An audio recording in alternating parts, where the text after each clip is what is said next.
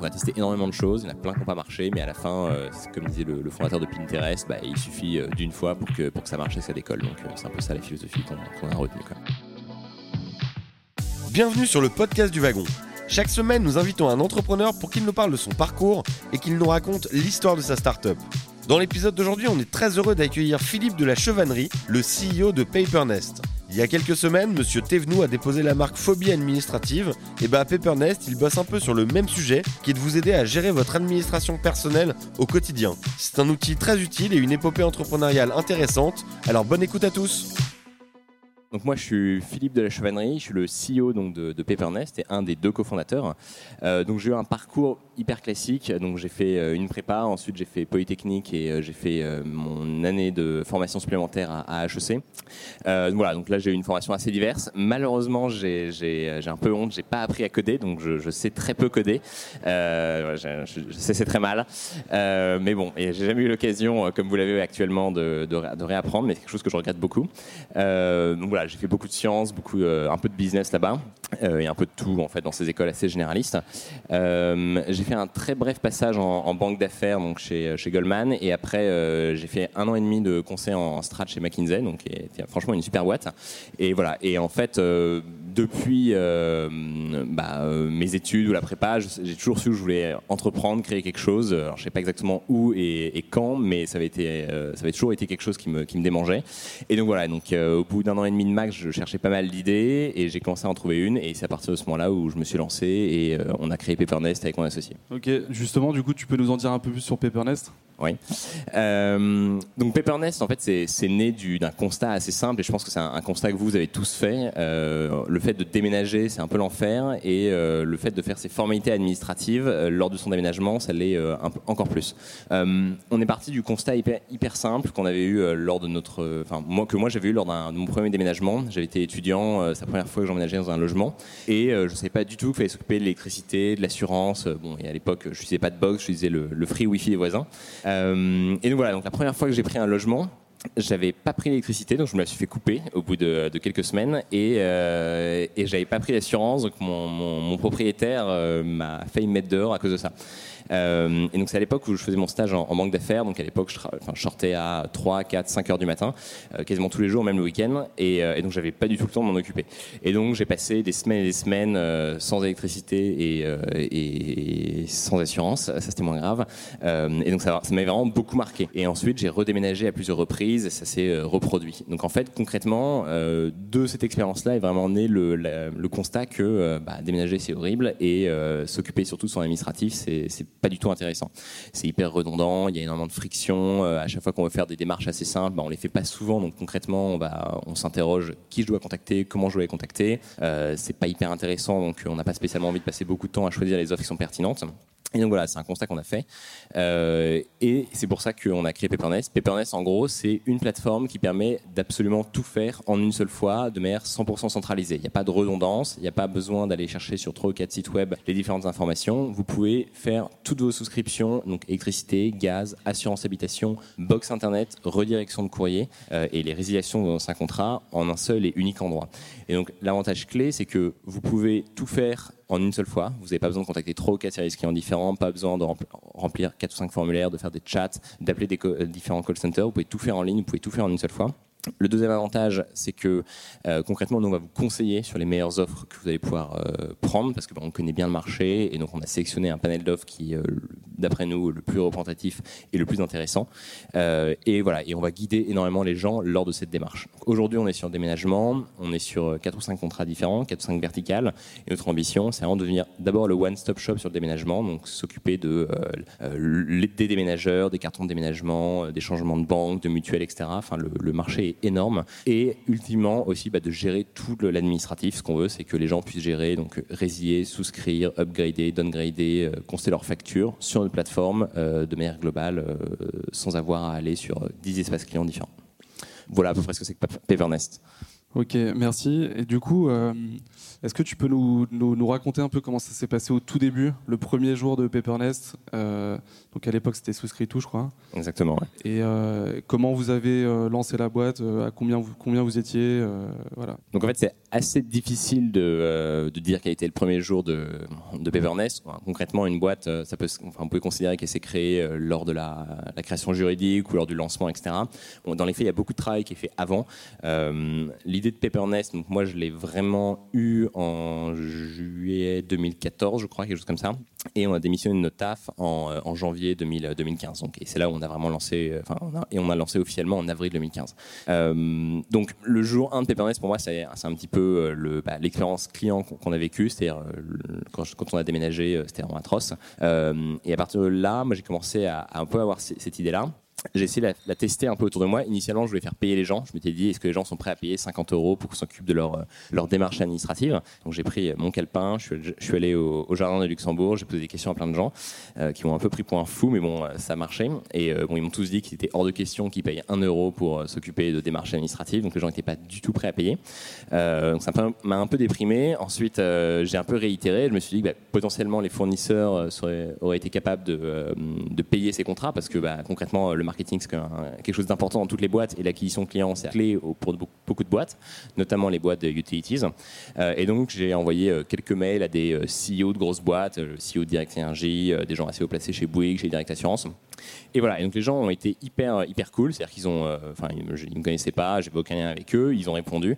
et de manière globale, hein, c'est quelque chose que je vous conseille, si jamais vous voulez démarcher des boîtes, etc., bah voilà, il suffit d'envoyer un mail, il n'y a pas besoin d'être introduit, pas besoin forcément de connaître la personne. Il y a plein de gens qui se font chier dans des, dans des grands groupes et euh, ils seront très contents de, vous aider et, euh, voilà, donc ils vont vous ouvrir plein de portes. Euh, avec les discussions qu'on a eu que j'ai eues avec eux à l'époque, j'étais tout seul je me suis aperçu qu'ils étaient prêts à acheter effectivement des clients et que même ils ne demandaient que ça. ils ont vraiment, ils, savaient aussi qu'il y avait effectivement une grosse friction, un énorme pain à régler lors du déménagement. Donc ils m'ont pas mal, encouragé. et voilà, à partir de là, j'ai commencé à, recruter donc mon, associé. à l'époque, très rapidement, quand on entreprend, on se rend compte que c'est quand même un, au tout début, c'est hyper impressionnant. On ne sait pas par quel bout euh, prendre le problème. Il y a plein de choses à faire. Et puis surtout, bah, euh, enfin moi, j'avais jamais fait avant. Euh, donc j'ai commencé à recruter mon, associé. Donc j'avais, en gros, j'ai très, j'ai regardé un peu, j'ai scanné parmi mes amis qui pouvaient potentiellement bah, être intéressés par, par cette idée et concrètement aussi apporter une vraie valeur à ce projet. donc j'ai tout de suite identifié mon, associé qui était en prépa avec moi et donc je connaissais depuis bah, 7 ans à l'époque. assez rapidement, donc on a commencé à travailler ensemble et pour moi c'est un peu là où on a vraiment créé Peppernest, avant même d'avoir créé la boîte avant même d'avoir démissionné. Euh, c'est là où on a commencé euh, tous les deux, euh, lors de nos week-ends, à faire le business plan, aller voir les clients, faire les tests utilisateurs. Et pour moi, c'est le vrai premier jour de Pepperness, le jour où on a fait le, premier test utilisateur un peu grandeur nature. pour moi, c'est ce jour-là où on l'a vraiment créé. Ok, tu peux nous parler justement de ce test utilisateur? J'ai entendu parler d'une annonce sur Le Bon Coin.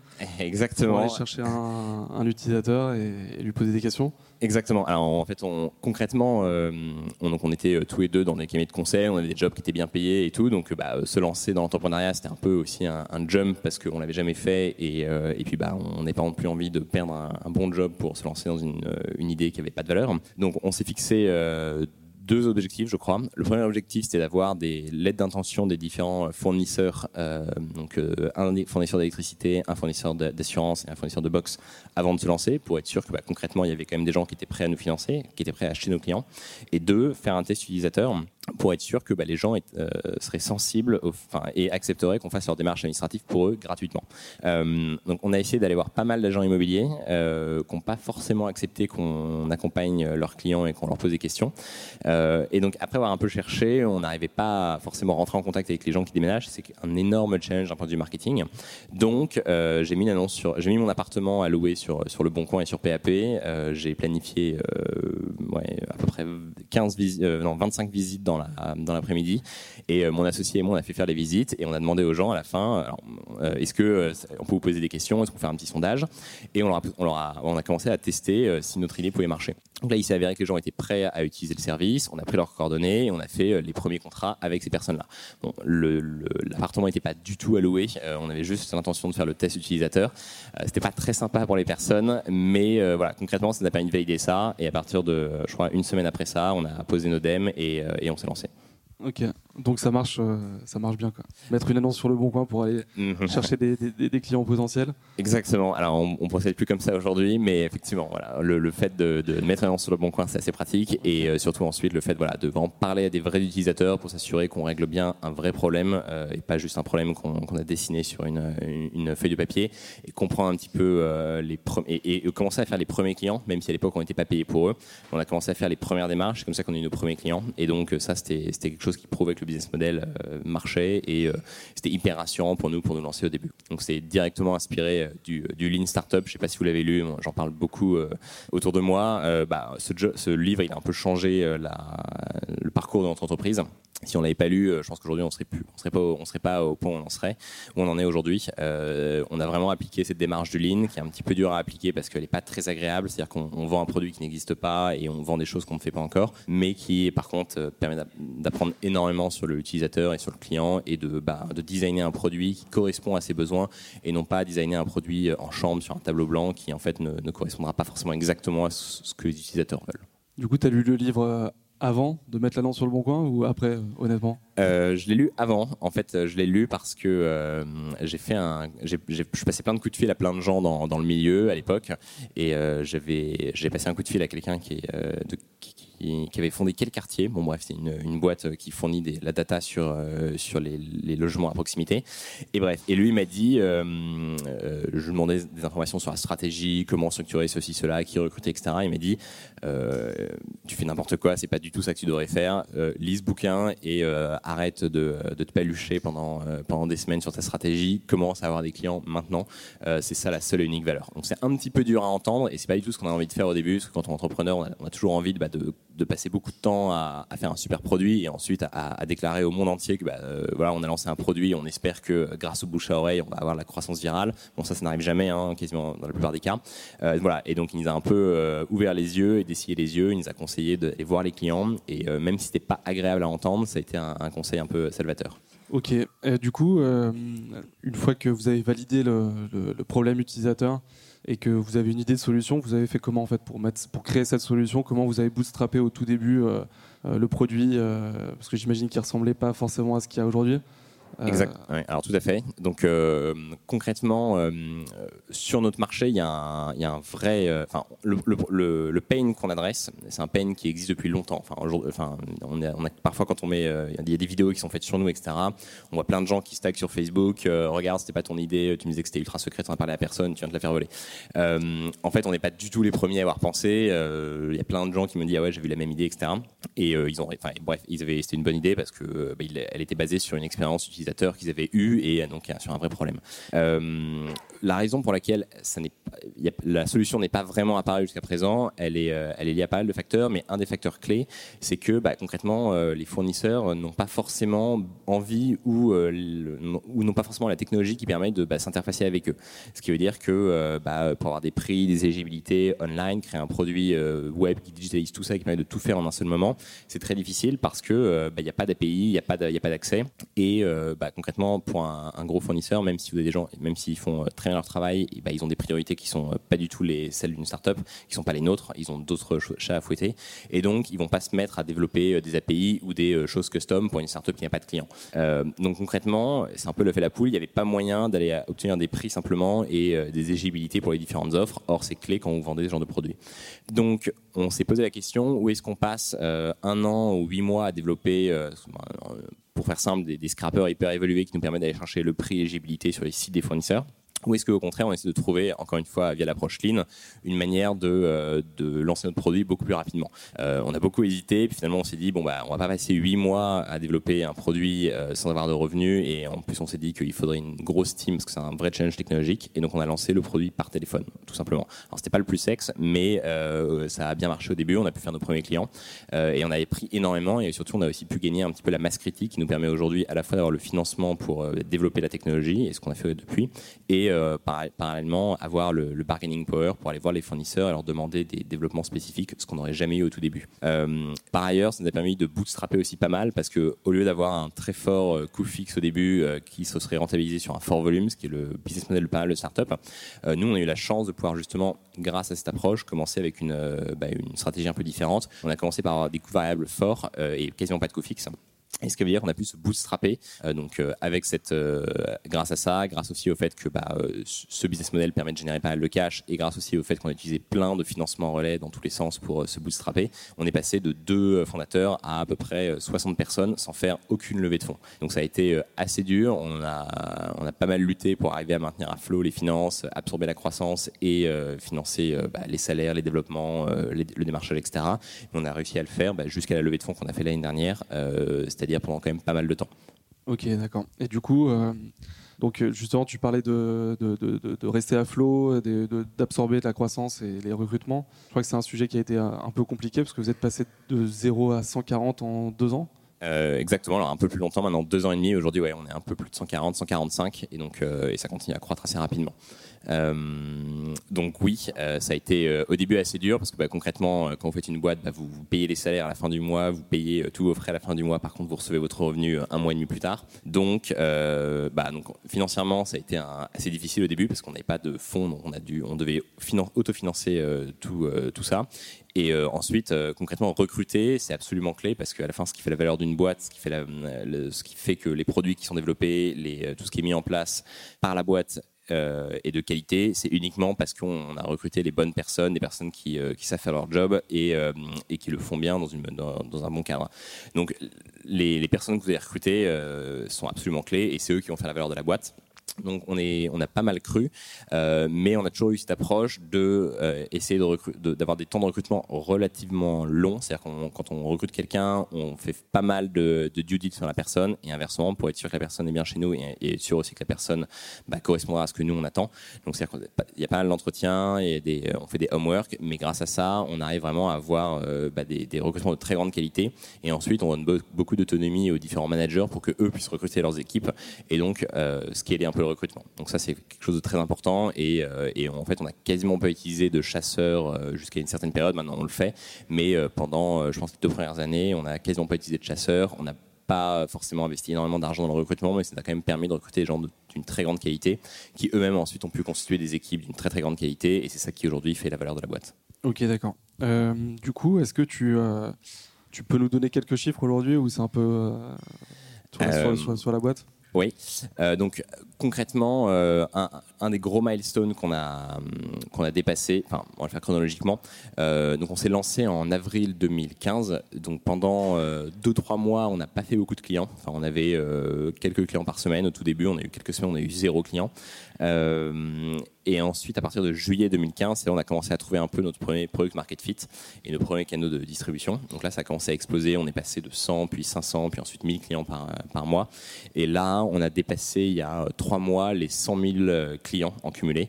Euh, voilà, donc on continue à, croître assez rapidement et c'est ça nos, les, métriques clés. Et euh, concrètement, le recrutement suit aussi. Donc on est passé de deux, deux cofondateurs. On devait être une quinzaine fin, fin 2015, une soixantaine fin 2016 16 et là actuellement on est un peu plus de 140. Ok. Comment vous faites euh, justement pour, pour, euh, pour, euh, pour garder des gens dans la, dans la boîte? Est-ce que vous avez une, sorte de valeur? Est-ce que vous avez une vision, une culture, des choses comme ça? Est-ce que tu peux nous en parler un peu? Oui, tout à fait. Alors ça, c'est quelque chose qu'on a mis en place un peu sur le tard. Euh, donc on l'a fait d'ailleurs un peu trop tard par rapport à pas mal de boîtes. Euh, il y a pas mal de boîtes qui définissent leur culture quand ils sont 15, 20, 30. Et je pense que c'est quelque chose de très positif. Euh, nous, on a plutôt fait quand on était à peu près 50, 60. Donc en fait, on a, on a une culture implicite qui s'était déjà installée, qu'on a un petit peu formalisée. Et ensuite, on a, fait, on a aussi décidé quelle serait un petit peu notre, notre vision. Donc on a essayé d'inclure tous les toutes les équipes dans la, création de, de, cette, culture. Et, euh, voilà. Et, donc ça, c'est quelque chose qui est, euh, très challenging parce que euh, on croit très très vite. Donc bah, on doit faire évoluer la culture et on doit faire évoluer les différents process qui, permettent de faire vivre la culture bah, au fur et à mesure. et donc on, continue bah, en fait quasiment tous les trimestres, tous les, six mois. On, a cette réflexion sur la culture, on l'a fait un petit peu évoluer. Euh, aujourd'hui, nous, on, a, plusieurs valeurs. Une de nos grandes valeurs, c'est un petit peu l'ambition, euh, parce que concrètement, on est parti d'une ambition uniquement centrée sur le déménagement. Et aujourd'hui, notre ambition, c'est euh, d'essayer de simplifier la vie administrative de millions de personnes, potentiellement sur le déménagement, mais aussi, on veut le faire sur toute la vie de leur, leur contrat. On voudrait que, ultimement, ils, passent par nous pour gérer toutes leurs souscriptions, tous leurs contrats. la transparence, concrètement, en interne, on a les gens ont accès à peu près tous les chiffres chiffres dans, la boîte. L'apprentissage, on, met en place des cycles d'apprentissage. Il faut qu'on relance, bien ce qu'on a, on a un peu laissé tomber récemment, mais on va relancer ça bientôt pour faire en sorte que voilà, les gens puissent évoluer à l'intérieur de la boîte et continuer à apprendre et à se former régulièrement. voilà, et après, on, commence on, est en train de développer aussi une, une valeur autour du service client parce que bah, c'est clé chez nous. On est en train de servir des utilisateurs qui, qui sont stressés, qui, qui ont besoin qu'on les aide et qu'on les guide. Et donc là, concrètement, on est en train de construire quelque chose autour de ça. Ok, et quand tu dis que là, vous, en fait, vous voulez être plus globalement sur tous les contrats, euh, tu, tu, parles uniquement des contrats ou tu parles de toute la vie administrative, euh, c'est-à-dire aussi potentiellement les assurances, les, la santé, euh, des choses comme ça? Parce que ah. pour le coup, moi personnellement, j'ai énormément de feuilles de soins qui s'accumulent chez moi. Je ne sais pas comment gérer ça, je ne sais pas qui il faut les envoyer, je ne sais pas euh, si je suis remboursé. Ah bah, ultimement, oui, c'est tout à fait ça notre vision. Donc on y va aussi quand même étape par étape. Mais oui, euh, le, le endgame pour nous, c'est vraiment d'être la plateforme sur laquelle les gens peuvent tout gérer, de leur, euh, leur mutuelle à leur assurance automobile, idéalement leurs APL, leurs impôts. Voilà. Enfin, donc le, défi est énorme parce qu'il y a énormément de, verticales à intégrer, il y a beaucoup de développement et il faut s'interfacer avec beaucoup de services différents. donc on ne peut pas tout faire euh, maintenant. Euh, mais donc concrètement, notre stratégie là-dessus, c'est on a commencé sur le déménagement par téléphone, on l'a digitalisé désormais, ça passe par notre produit. Euh, et donc là, on est en train d'ajouter d'autres verticales pour justement, donc qu'on va bientôt ajouter. Donc on n'a pas, encore annoncé, mais on va bien pas tarder à le faire. On est en train d'ajouter d'autres verticales pour permettre justement bah, aux gens de faire toutes leurs démarches nécessaires lors du déménagement. Et dans un deuxième temps, on va aussi commencer à ajouter des, features un petit peu de management pour que les gens puissent gérer leurs contrats et gérer non pas, forcément des contrats qui sont liés au déménagement, mais tout type de contrat. Ok, d'accord. Euh, tu peux nous dire un peu, tu peux nous parler du business model? Alors le, business model, il est, vraiment hyper simple. Hein. Euh, concrètement, on, a des utilisateurs qui viennent, euh, qui viennent chez nous, euh, qui font soit, qui soit prennent un nouveau contrat via nous ou font transférer des anciens contrats. et c'est là qu'on fait de l'argent concrètement, parce qu'en fait ces contrats, on les transfère ou on les fait acquérir par des, fournisseurs, et ces fournisseurs nous rémunèrent via des commissions d'apport d'affaires. donc c'est comme ça que très simplement on, perçoit de, de l'argent. Donc le service est vraiment 100% gratuit pour l'utilisateur, et ça c'est hyper important parce qu'en fait, on avait fait des tests au début et les gens n'étaient pas vraiment prêts à payer pour, euh, pour ce service. il y a quelques rares personnes, les, les, plus gros phobiques administratifs le sont, mais, euh, mais pour la plupart des gens, euh, payer 5 ou 50 euros pour quelque chose qu'ils pourraient faire eux-mêmes, c'est pas quelque chose qu'aujourd'hui ils sont prêts à faire. Donc la gratuité est vraiment au, cœur de notre service et ça, on compte pas le changer, on compte rester gratuit au moins les 10 prochaines années. Et tu as parlé brièvement de la, concurrence et de, votre avantage compétitif par rapport à tes concurrents. Tu peux nous dire un peu quel est le marché aujourd'hui, euh, euh, quel, concurrent vous avez et comment vous vous démarquez, qu'est-ce qui fait qu'aujourd'hui vous, vous sortez du lot, etc. Euh, bah donc l'avantage de ce marché, c'est qu'il n'y euh, a pas énormément de concurrents directs, il y a beaucoup de substituts. Euh, aujourd'hui, ce qu'il faut savoir, c'est que plus de 80, il y a 3,6 millions de déménagements par an en France, et sur ces 3,6 millions de déménagements, il y a plus de 96% des gens qui font absolument tout eux-mêmes, c'est-à-dire qu'ils ne sont pas aidés par un, tiers quelconque, ils font toutes leurs démarches eux-mêmes. donc voilà, pour nous, c'est ça aujourd'hui la concurrence, c'est dans les faits les gens qui font tout eux-mêmes, qui, qui, qui n'utilisent pas notre Après, il y a des substituts, donc euh, des substituts. Il y a des gens qui font ce qu'on fait mais qui le font payer. Euh, il y a quelques boîtes qui sont créées euh, bah, sur sur notre business model et aujourd'hui, on est il y a très peu de boîtes qui sont créées, qui sont pas encore très grosses, mais qui sont créées exactement comme comme nous. et après, il y a un petit peu toute la nébuleuse des différents comparateurs de prix, d'assurance, d'énergie, de box, etc. Euh, voilà, qui sont présents depuis 10-20 euh, ans et euh, dont, la proposition de valeur est plus centrée sur le prix. Ils vont fournir des très bons prix. Une autre proposition de valeur est plus centrée sur la convenience, c'est-à-dire qu'on va, on va tout faire pour pour l'utilisateur. Aujourd'hui, notre spécificité, c'est que on est les seuls à avoir développé une techno qui peut vraiment nous permettre de nous interfacer directement avec les différents fournisseurs pour fournir en live des prix, des éligibilités euh, et euh, permettre de faire des souscriptions de manière automatisée. Euh, et notre deuxième spécificité, c'est vraiment notre approche. On n'est pas du tout centré sur. On peut permettre de faire des économies. Hein. Il y a pas de gens qui nous le demandent et on les fait pour eux. Mais les, la plupart des gens viennent pour la, simplicité du service et pour le fait qu'on leur simplifie la vie. Donc c'est une approche quand même qui est très différente. Ok. du coup, je vais peut-être laisser la parole un peu au public. Est-ce que vous avez des questions à poser à Philippe? Ouais. Du coup, si je comprends bien, vous faites euh, un certain nombre de suggestions aux, clients que vous avez pour euh, potentiellement changer euh, de fournisseur sur certains services? Comment ça se passe? Alors absolument. Alors ça dépend. Euh, concrètement, on permet aux, différents euh, clients, enfin utilisateurs, soit de euh, choisir un contrat, un nouveau contrat, ce qu'ils font la plupart du temps, parce que le déménagement c'est un peu l'occasion de faire un peu le ménage et d'optimiser ses, contrats. Donc ça c'est la majeure partie des cas, mais on peut aussi transférer des contrats existants, pas chez tous les fournisseurs, mais chez la plupart d'entre eux. Donc voilà. Et concrètement, bah, vous pouvez aller sur notre produit et là en fait c'est l'utilisateur qui choisit. On essaie de présenter des offres qui sont assez différenciées les unes par rapport aux autres. Nous notre conviction c'est que euh, euh, sert à rien de mettre 250 offres. On préfère sélectionner des fournisseurs qui sont fiables, euh, des fournisseurs qui proposent des offres vraiment différentes et permettre aux, et des fournisseurs qui sont euh, les fournisseurs classiques euh, pour la plupart et permettre aux, justement aux utilisateurs de choisir en fonction de ces offres et ces offres sont un peu différenciées. C'est-à-dire qu'on on guide leur choix, on leur dit bah, ce fournisseur-là sera le moins cher, ce fournisseur-là sera celui-ci qui sera plus orienté vraiment très bonne qualité de service client. Celui, et voilà. Et après il y y a pas mal de critères de choix. On est en train de mettre en place des, euh, techniques qui permettent d'aider les gens à choisir. Typiquement, sur une box, on va pas forcément conseiller la même chose à une grand-mère qui veut envoyer euh, deux mails euh, par, mois ou à un gamer qui veut une fibre ultra puissante, ça n'a pas de sens. Pareil, il y a certaines chaînes télé qui sont pas présentes sur telle et telle box et donc on essaie de prendre ces facteurs-là en compte pour guider le client au maximum. Mais il a toujours le choix de choisir les offres qu'il désire à partir du moment où elles font partie de nos fournisseurs. Euh, tu nous dis qu'il y a eu un product market fit qui s'est opéré à l'été 2015. Est-ce que tu peux nous dire plus précisément ce qui a vraiment exactement changé, ce qui a, déclenché le début de la courbe? Est-ce que c'est le canal d'acquisition, le message, euh, le produit en lui-même? Donc là, là c'est effectivement c'est plus une affaire euh, d'acquisition. Parce qu'on avait commencé déjà à avoir des clients et on a commencé à avoir une acquisition organique qui a commencé à, augmenter parallèlement. Mais euh, l'explosion qu'on a connue, c'est euh, en fait on, testait plein de canaux de- d'acquisition différents.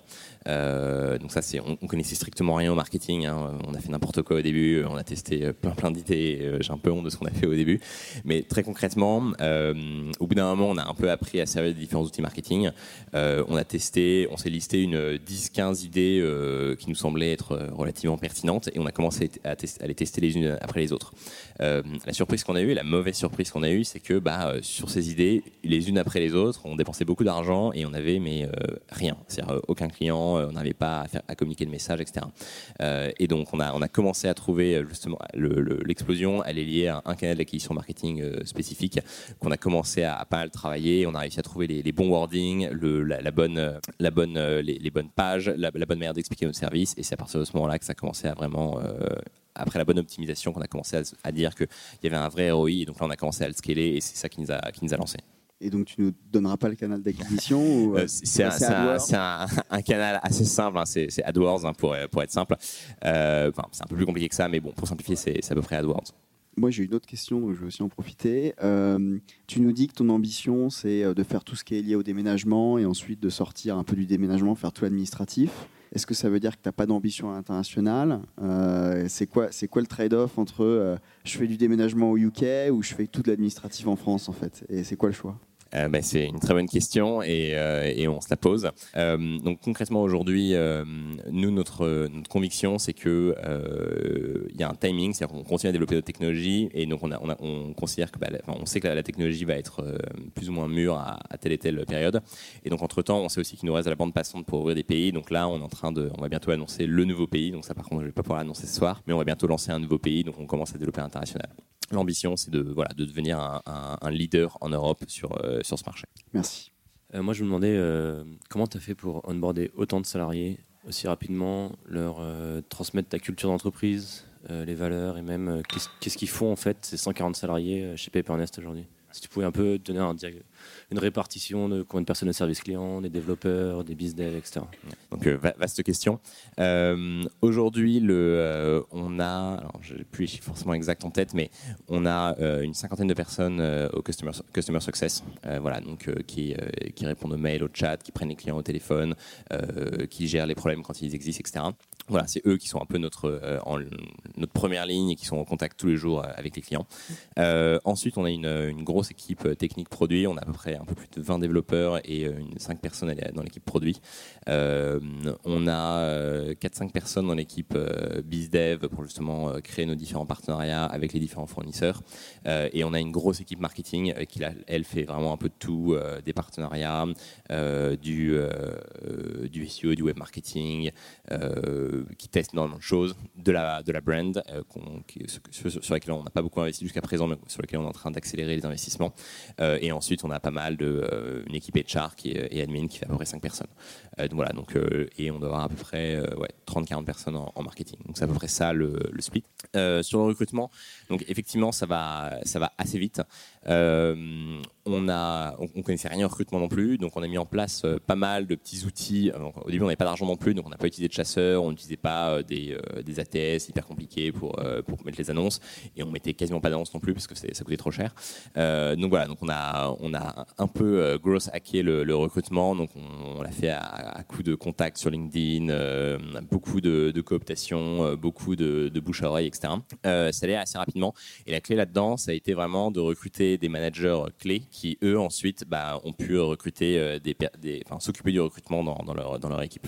Euh, donc c'est ça qui, a vraiment permis de, scaler la, team, couplé au fait qu'on a réussi à sourcer pas mal de profils grâce à des petites astuces euh, diverses et variées. Et ensuite sur l'onboarding, ça c'est aussi quelque chose sur lequel on travaille. Euh, au, début, euh, bon, ça, ça bougeait tellement vite qu'on avait à peine le temps que les gens s'onboardaient sur le tas. Euh, c'était euh, c'était un peu chaotique. Euh, Aujourd'hui, c'est quelque chose qu'on est en train de, remettre à plat. Et euh, bah, l'idée, c'est de mettre en place des process, des documents qui permettent d'expliquer euh, tout ce qu'on fait, euh, des événements qui permettent aux gens de, de se connaître, euh, leur expliquer la culture de la boîte, son histoire, s'assurer qu'ils comprennent bien la vision. Donc voilà, c'est vraiment un ensemble de choses donc, qui est assez, assez divers, mais, mais hyper important et qui permet d'onboarder au fur et à mesure autant de personnes. Est-ce que tu peux revenir sur les canaux d'acquisition qui n'ont pas marché? Ça, ça, une, la- une nuit n'y- suffirait pas. C'est très très très long. Euh, honnêtement, euh, le, le- bon, enfin, j'y- je connaissais strictement rien au marketing et encore moins au marketing digital avant de créer la, boîte. Euh, donc j'ai appris sur le tard. Ce que j'en ai euh, retenu, c'est que concrètement, pour moi, le marketing, c'est un peu comme euh, essayer de forer pour trouver du pétrole. Euh, concrètement, euh, on, creuse, euh, mais on ne sait pas du tout s'il y a une énorme nappe de pétrole qui est à 5 cm du forage qu'on est en train de faire, ou si au contraire il y a strictement rien et qu'on est en train de creuser et de s'évertuer à essayer de trouver quelque chose alors qu'il y a strictement rien à trouver. Donc c'est extrêmement frustrant de se dire est-ce qu'il faut que je continue à creuser ce canal ou au contraire est-ce qu'il faut que bah, en fait j'abandonne et je passe au suivant. On a testé vraiment plein de choses, plein de partenariats. on a testé de faire des partenariats avec avec des, des des ménageurs, euh, des, euh, des notaires au début, ça n'a pas marché probablement parce que ça a été mal fait honnêtement. On a fait du Facebook, on a fait euh, différents types d'AdWords, on a fait on a acheté des bases de mail, on a essayé de faire du retargeting, on a essayé de faire des partenariats co-brandés avec d'autres boîtes. On a essayé d'acheter des leads en provenance, voilà, de se loger, le bon coin, ce genre de choses. On a fait du display et on a eu un nombre incalculable d'échecs. Et euh, après qu'on a trouvé notre premier canal d'acquisition, ben, on a recommencé, on a recommencé à itérer là-dessus. On, s'est repris énormément de, de euh, on a refini par trouver un canal, etc. Donc euh, la, la liste est très très longue et c'est quasi impossible de. Enfin, même si vous avez des très bonnes idées, l'expérience que nous on a eue de, l'acquisition, c'est que euh, faut être hyper humble par rapport à ça, parce que même si l'idée semble hyper bien sur papier, il y a quand même 90% de chances que ça ne marche pas, même si elle a été bien exécutée. Euh, pas parce que c'est mal exécuté, pas parce que l'idée était mauvaise, mais juste parce que il y, a vraiment un élément un peu chaotique dans, le marketing. Euh, donc voilà, on a testé énormément de choses, il y en a plein qui n'ont pas marché, mais à la fin, euh, comme disait le, le fondateur de Pinterest, bah, il suffit euh, d'une fois pour que ça marche et que ça décolle. Donc euh, c'est un peu ça la philosophie qu'on a retenue. Sur les clients que tu as déjà eus, est-ce qu'il y en a qui reviennent? Alors euh, oui, il y en a qui reviennent. Et euh, alors après, nous on est sur un business qui est par définition pas hyper récurrent. Le déménagement, euh, donc c'est aussi pour ça qu'il n'y a pas grand monde qui s'est créé jusqu'à présent. C'est pas ultra récurrent. Cela étant, chez les populations un peu plus jeunes entre guillemets, euh, 50% des déménagements c'est quand même les 18-30 ans qui eux déménagent une fois tous les 2-3 ans. Donc aujourd'hui, on commence à voir les des, personnes revenir chez nous. Mais c'est vrai que c'est, on n'a pas encore mis trop d'outils en place pour le, le mesurer. Donc on le voit un petit peu, on se dit ah oui, celui-là c'est moi qui l'ai fait il y, a, un an et demi, etc. Donc on, on- a revu pas mal de qu'on avait fait au tout début et on continue à en revoir de plus en plus. Mais c'est pas évident à mesurer pour l'instant parce qu'on n'a pas encore trop investi là-dedans. Euh, T'as dit que tu savais pas coder. Euh, Comment vous avez sorti votre, euh, votre V1 et à quoi ça ressemblait? Alors, euh, donc là, effectivement, je ne sais pas coder, euh, malgré une formation d'ingénieur, et j'aurais dû prendre d'autres cours que les cours que j'ai pris. Euh, pour sortir la V1, euh, concrètement, mais par contre, j'ai choisi enfin, j'ai- eu la chance d'avoir un associé qui lui, c'est très bien codé et qui est notre CTO aujourd'hui. Donc c'est lui qui a, fait ça avec notre, un de nos premiers employés, donc Raphaël, notre, lead dev. Donc on a commencé à, coder justement une première V1.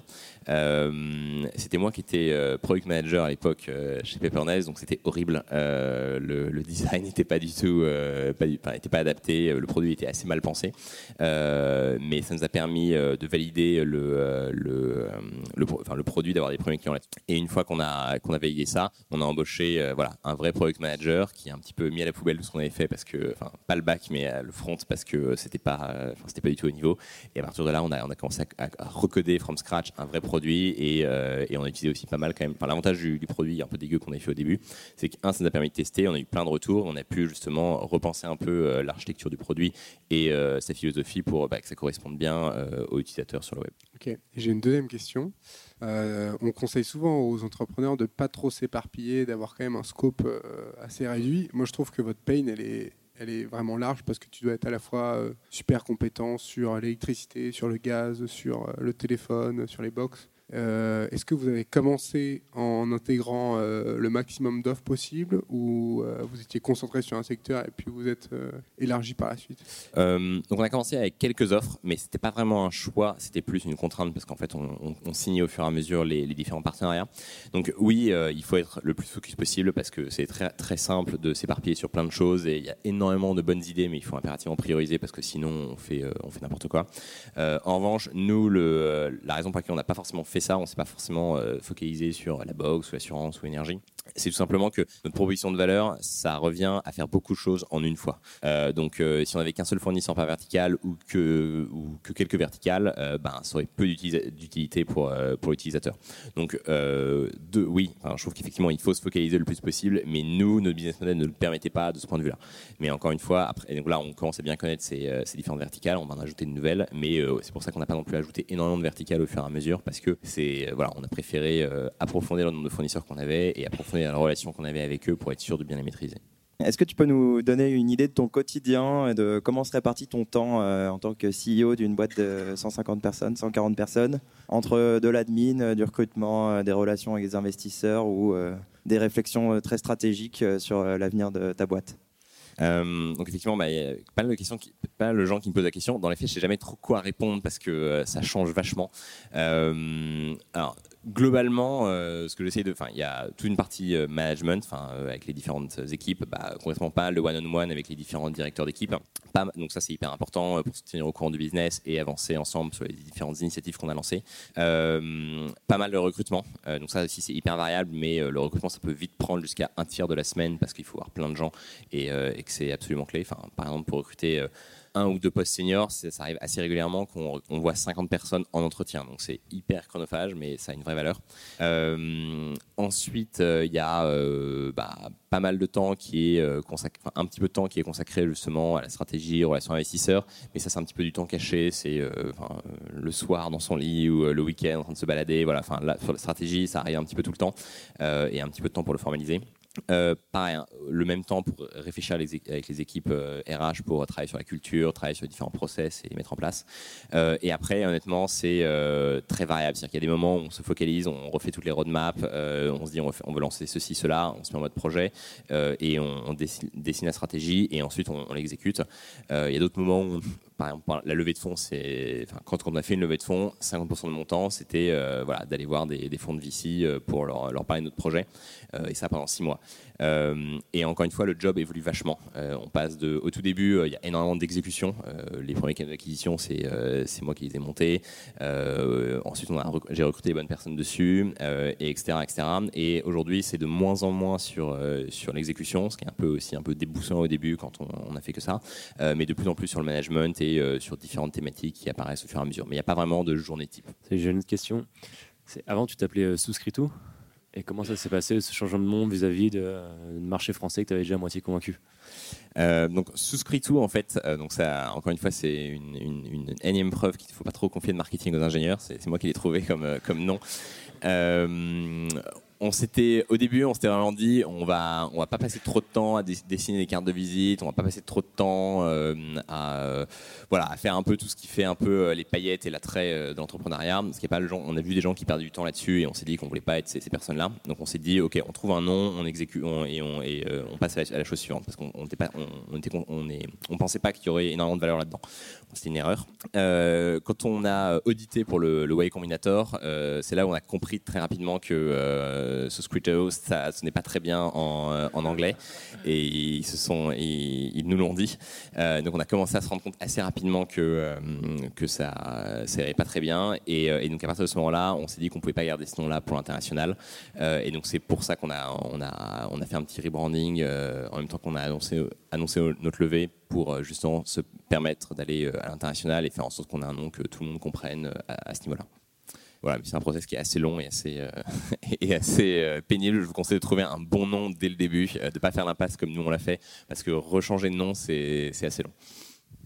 Et moi j'ai une question, c'est sur le service client en fait. Je voulais savoir, est-ce que vous avez dû développer une sorte de call center? Est-ce que vous gérez plutôt le service client par des stratégies emailing voilà, Comment ça se passe?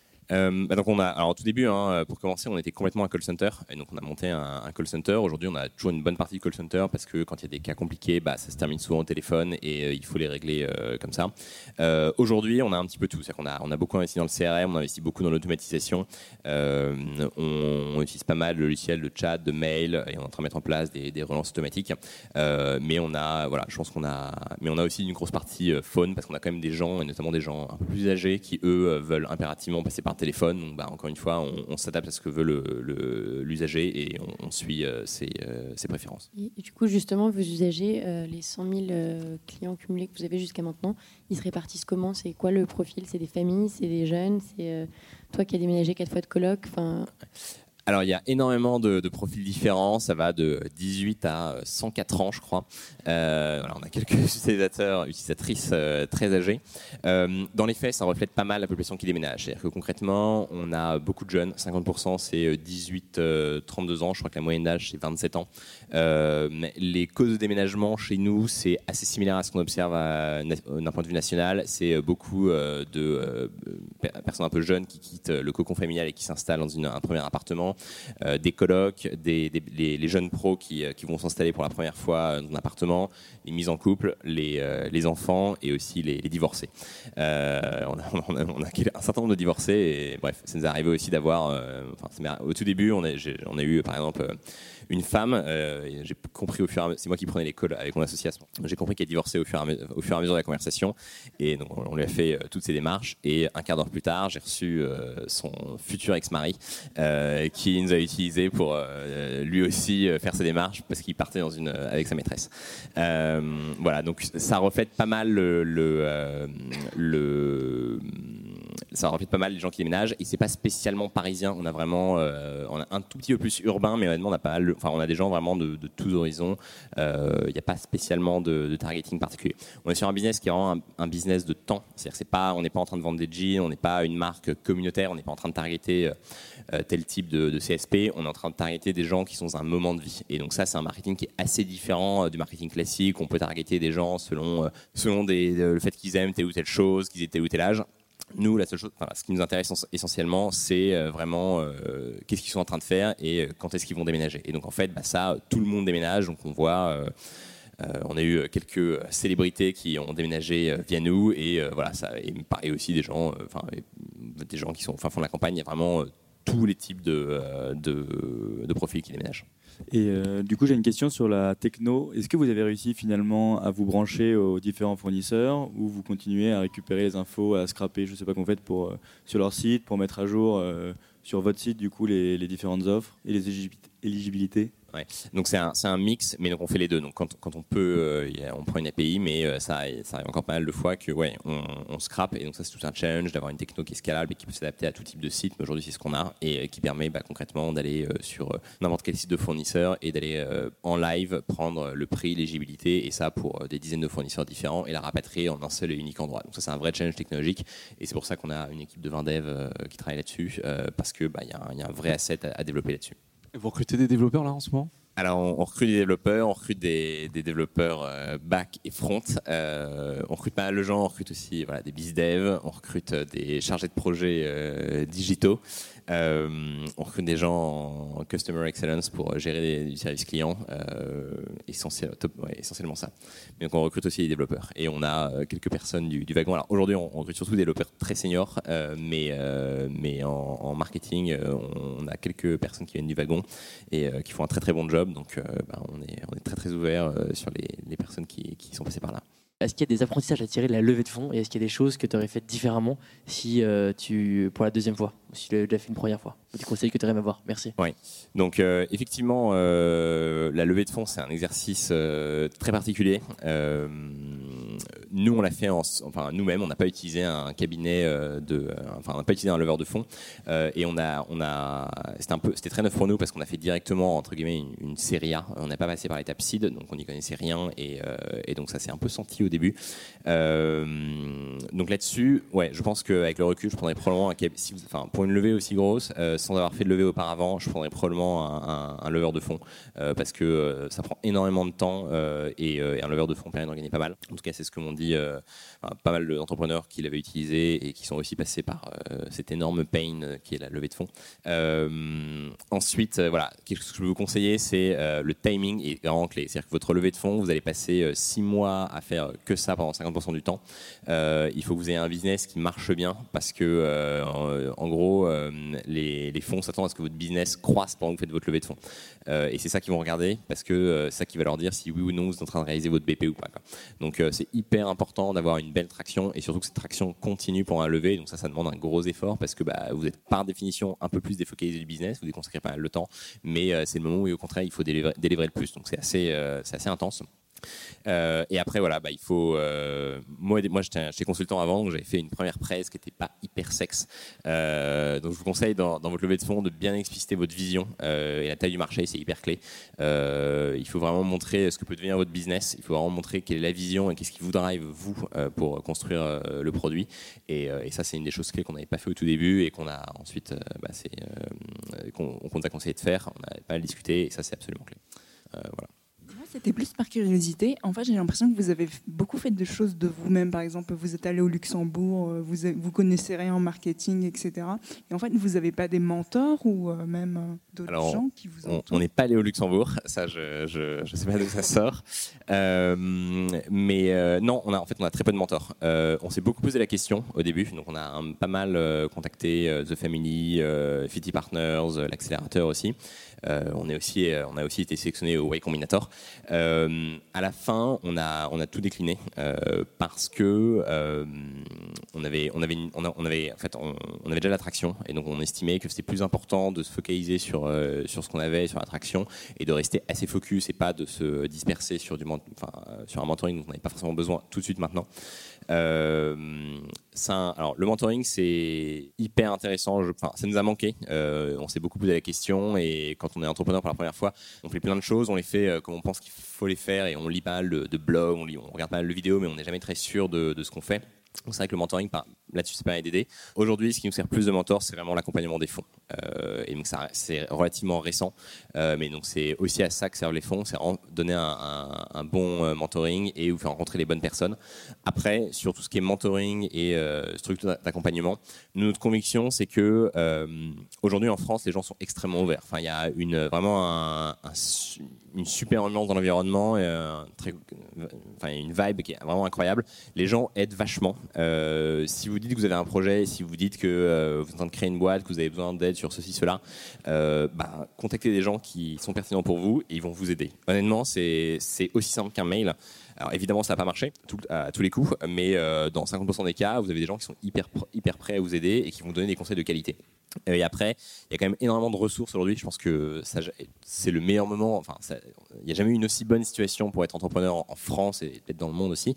Euh, en ce moment, il y, a des fonds qui sont là, il y a euh, l'État qui supporte pas mal et nous, la BPI, nous a, nous a un peu aidé quand même au début et c'était assez clé. Euh, et aussi, il y a énormément de ressources. Enfin, vous avez beaucoup d'incubateurs justement qui font beaucoup de vidéos, qui donnent des conférences, etc. Et donc, on peut apprendre énormément à partir de ça. Euh, donc, je pense que euh, si on peut avoir un mentor, c'est clé. Il faut avoir un bon mentor, Euh, mais c'est pas forcément nécessaire. Un dernier point que je rajoute- je je rajouterais là-dessus, c'est qu'il faut aussi faire assez attention parce que moi, au tout début, il y a, euh, il y a plein de gens qui m'ont dit c'est super, euh, très bonne idée, vas-y fonce. Mais il y a aussi quelques personnes qui m'ont dit non mais c'est nul, euh, tu devrais pas faire ça. Je ne conseille vraiment pas de commencer par ça. Il y a quelques personnes dont on a suivi les conseils et on alors, Il y a plein de personnes dont on a suivi les conseils, c'est des conseils très pertinents. Mais il y a aussi quelques personnes qui ont dit ça marchera jamais et qui pourtant avaient, des bonnes, des bonnes, enfin étaient assez qualifiées et avaient un- une opinion qui normalement était fondée. Et on s'est aperçu par, par le, ensuite que bah, c'est des gens qui avaient intérêt à ce qu'on n'apparaisse pas parce qu'ils étaient un peu dans l'écosystème. Euh, et par ailleurs, vous avez des gens, bah, voilà, ils vont pas forcément consacrer autant de temps que vous, l'avez fait à comprendre le marché, comprendre les utilisateurs. Ils vont pas forcément comprendre l'idée que vous avez, euh, vous êtes en- train de leur pitcher. Et donc, euh, il faut aussi prendre toujours les conseils qu'on vous donne avec des pincettes parce que il y a que vous qui sa- saurez vraiment, qui, qui allez bien connaître votre business et qui serez capable de comprendre la valeur d'un conseil ou, pas. Donc, le mentoring c'est vraiment bien, mais il faut aussi faire attention à pas se laisser guider aussi par des conseils qui ont été donnés un petit peu à l'emporte-pièce que la personne n'est pas forcément beaucoup de temps. Mais euh, comme euh, bah, au début on n'est pas forcément hyper euh, assuré et on sait pas exactement et il y a plein de questions qui se posent, bon, on peut suivre des conseils qui sont mal avisés. Bah, merci à tous euh, d'être euh, d'être venus ce soir et pour vos questions. Merci Philippe d'y avoir répondu. Écoutez, merci à vous. Et d'avoir partagé euh, ton expérience entrepreneuriale avec nous. Euh, voilà, merci beaucoup.